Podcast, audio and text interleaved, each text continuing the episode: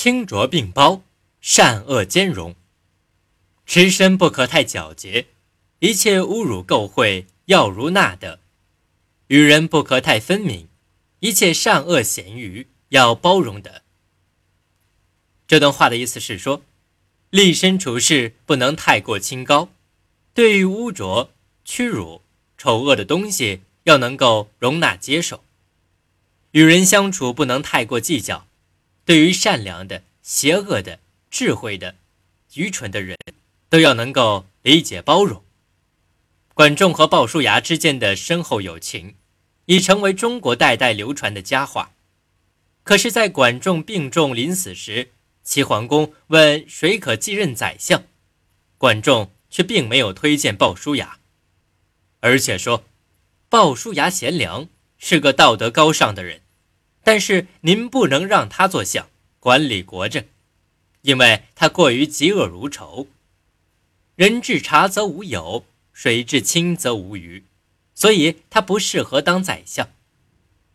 后来一些小人把话传给鲍叔牙，本来是要挑拨管仲与鲍叔牙之间的关系，没想到鲍叔牙说：“管仲公说的对，他公而忘私，不讲私人交情，这正是我推荐管仲的缘故。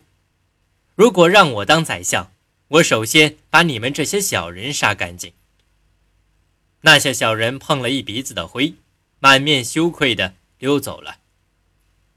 世上没有两片完全相同的叶子，更不可能有两个完全相同的人。所以，人活在世，不能太自洁，更不能太自傲，而要处处存一分宽恕包容之心。这一点对于年轻气盛者尤为重要。现在有不少年轻人自恃有个性。言谈举止一副嫉恶如仇状，大有澄清欲语之概，殊不知行为过激，效果往往适得其反。所以要与人宽容，不要太过清高。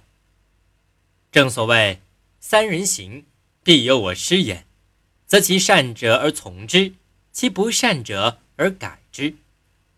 此即为清浊并包，善恶兼容。